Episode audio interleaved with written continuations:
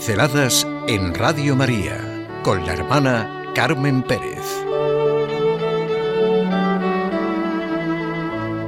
Construir sobre roca. El hombre prudente edifica su casa sobre roca, dice Jesucristo. En el corazón de cada hombre existe el deseo de una casa, decía Benedicto XVI a los jóvenes polacos.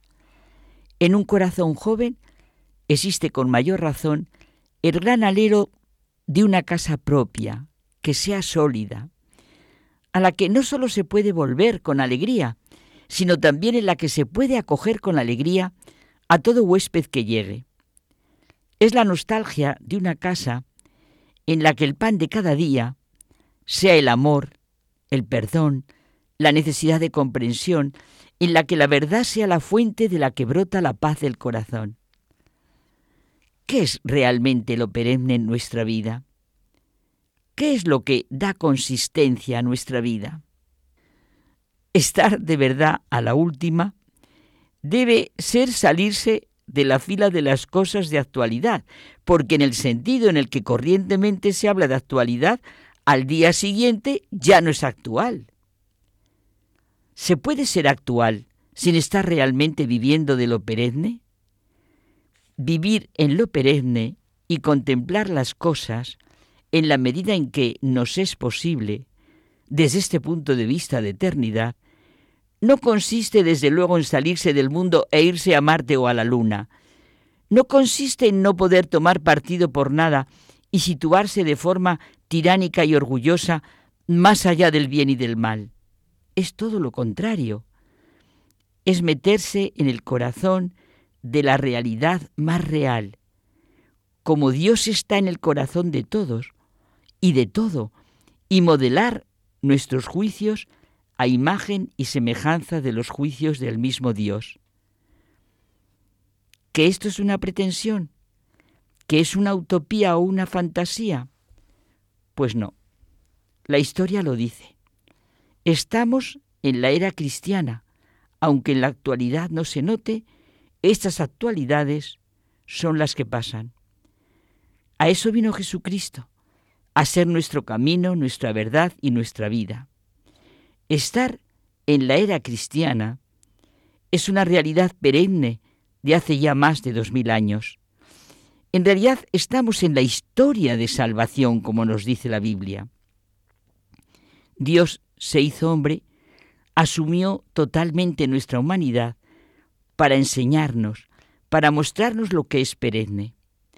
Todo pasará, pero mis palabras no pasarán. Y si nos atenemos a los hechos, pues no han pasado. A pesar de todas las actualidades y modernidades, ideologías y todo lo que ha ido sucediéndose, sigue la Iglesia con sus testigos. Nuestra historia es historia de salvación. Construir sobre roca quiere decir ante todo construir sobre Cristo y con Cristo. Jesús dice que todo el que oiga estas palabras mías y las ponga en práctica será como el hombre prudente que construyó su casa sobre roca. No se trata de palabras vacías dichas por una persona cualquiera, sino de las palabras de Jesús. No se trata de escuchar a una persona cualquiera, sino de escuchar a Jesús. No se trata de cumplir cualquier cosa, sino de cumplir las palabras de Jesús. No hay nada en nuestro interior que nos lleve a ver qué son realmente cosas perennes, que no son posibles llamar de manera superficial cosas de actualidad. En el fondo de nuestro corazón buscamos lo que permanece, lo que dura, lo que produce seguridad y fidelidad, aquello en lo que sabemos nos podemos apoyar y por donde podemos caminar. Nadie quiere construir sobre arena. Hay que construir sobre cimientos sólidos y fuertes, y sobre todo en los sitios donde hay más inseguridad geológica. Entonces se ve más la necesidad de prevenir todos los fenómenos atmosféricos. No es posible vivir sin algo perenne. El mundo no es algo inhóspito y extraño. La vida humana no es como fiebre vagabunda. El término de todo ello sería la desesperación. Es que vivir es caminar hacia un encuentro último con Dios, en un mundo en el que todos los pasos tienen un sentido, porque los damos con Jesucristo. Es verdad que lo que da sentido a la vida da sentido a la muerte. Quizá conocemos el libro La puerta de la esperanza, un auténtico testimonio de lo que acabo de decir, escrito en los últimos dos meses de la vida de Juan Antonio Vallejo Nájera. Durante estos dos meses, José Luis Olaizola y él trabajaron mediante conversaciones que iban grabando. Vallejo Nájera, un médico, un pintor, un escritor, un deportista y por encima de todo, hombre, esposo y padre de familia. Desde el primer momento supo que su enfermedad era mortal y que le quedaban pocos meses de vida.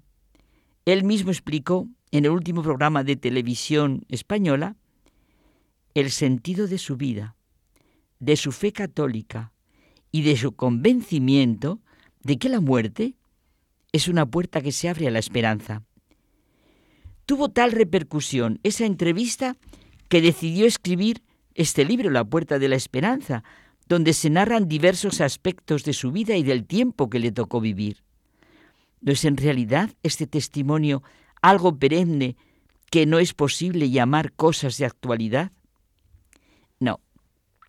Lo perenne, como se suele frívolamente reprochar, no nos separa del presente, de la auténtica actualidad, de nuestro aquí y ahora. Al contrario, las personas que defraudan son las que están faltas de eternidad y los que solo se centran en las cosas de actualidad corren el riesgo de estar alejados y ausentes de su tiempo.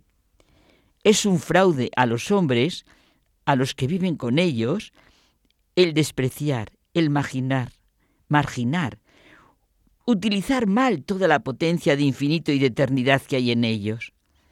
Las cosas perennes son esperanza para el futuro, sí, pero antes, en cada momento, son una exigencia para el presente.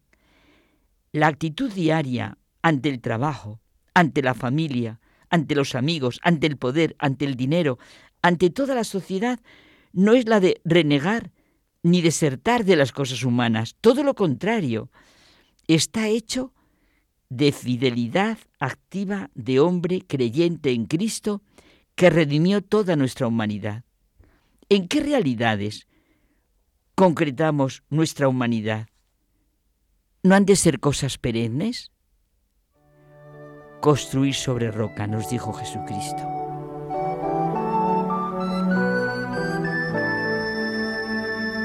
Pinceladas en Radio María con la hermana Carmen Pérez.